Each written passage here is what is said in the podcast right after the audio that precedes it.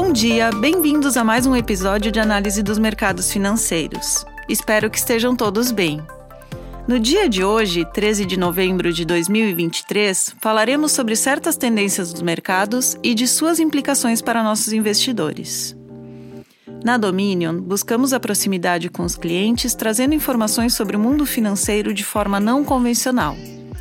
Meu nome é Karine Schumann e apresentarei a vocês nosso último relatório elaborado em Londres por nossa equipe da Pacific Asset Management. É hora de um pouco de destruição criativa? A destruição criativa é um conceito econômico que descreve um processo no qual inovações substituem e tornam obsoletas empresas e tecnologias mais antigas.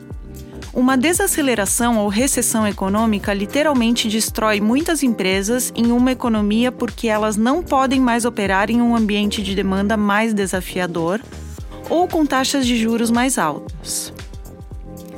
Esse ato de destruição é positivo a longo prazo para outras empresas mais produtivas, que terão acesso a capital, mão de obra e investimento que de outra forma estariam sendo usados por essas empresas agora extintas. No curto prazo, a parte de destruição da destruição criativa é tudo o que vemos durante uma desaceleração ou recessão. A queda na demanda da economia atinge mais as empresas mais fracas e com maior alavancagem. As empresas com produtos antigos ou tecnologias legadas, algumas com altos níveis de endividamento, conseguiram sobreviver durante o ciclo de crescimento econômico anterior. O aumento da demanda em toda a economia geralmente significa que, mesmo as empresas mal administradas, com altos níveis de endividamento, tecnologia ultrapassada, etc., podem continuar gerando receita suficiente para sobreviver. No entanto, se o ambiente econômico mudar de tal forma que a receita dessas empresas diminua drasticamente devido a uma desaceleração da demanda, ou se os pagamentos de juros sobre a dívida aumentarem substancialmente devido à inflação elevada e às taxas de juros mais altas do Banco Central, essas mesmas empresas podem rapidamente se tornar insolventes e incapazes de continuar fazendo negócios. Isso aparece nos dados econômicos no curto prazo como produção e PIB mais fracos para a economia. A desaceleração da demanda ou o aumento das taxas de juros que desencadeia a insolvência das empresas significa maior desemprego, pois essas empresas fecham e precisam demitir seus funcionários. As pessoas que ficaram desempregadas recentemente têm menos poder aquisitivo e, portanto, os gastos com varejo em toda a economia também são afetados negativamente.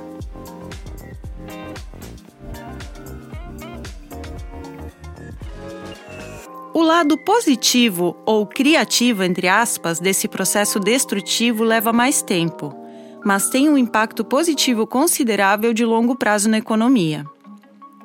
Empresas menores e mais ágeis, aquelas com maior probabilidade de serem as inovadoras do futuro, geralmente com níveis muito mais baixos de endividamento, muito mais usuárias e proprietárias de tecnologias inovadoras, essas empresas podem, após o declínio e a queda das empresas zumbis, entre aspas, ter acesso a capital, mão de obra e investimento mais baratos e mais abundantes.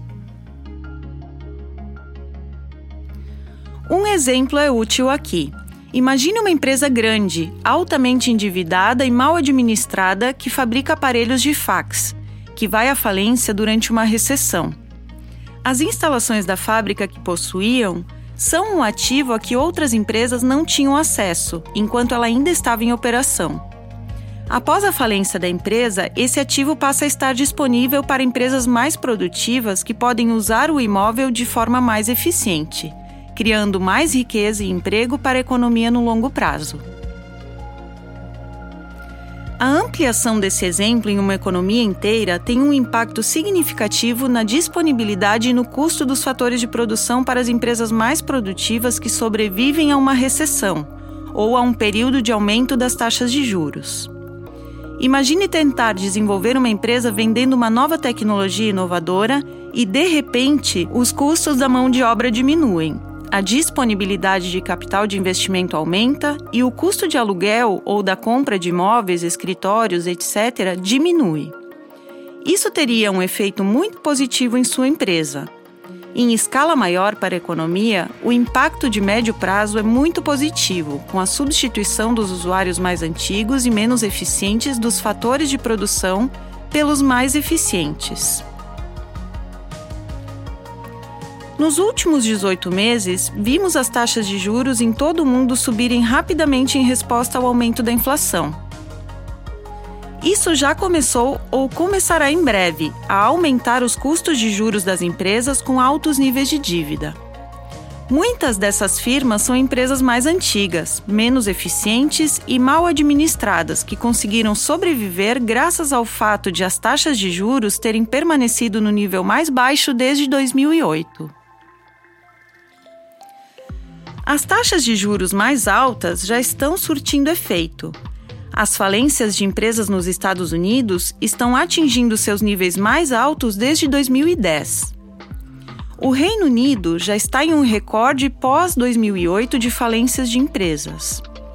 Os níveis crescentes de falência de empresas agora também são evidentes na zona do euro. Esses dados estão sendo interpretados negativamente nas notícias, pois significam que poderemos ver um crescimento econômico mais lento e possivelmente uma recessão. Embora permaneçamos indecisos quanto à possibilidade de uma recessão no curto prazo, observamos com otimismo que o maior número de falências de empresas ineficientes e altamente endividadas no curto prazo e sua substituição por empresas mais ágeis e inovadoras estabelecem as bases para o próximo ciclo de inovação e eventual recuperação do mercado de ações. Espero que tenham gostado do episódio de hoje. Mais uma vez, faço convite àqueles que queiram nos seguir no Spotify e deixar suas sugestões e comentários através de nossos canais de comunicação. Nos vemos na semana que vem.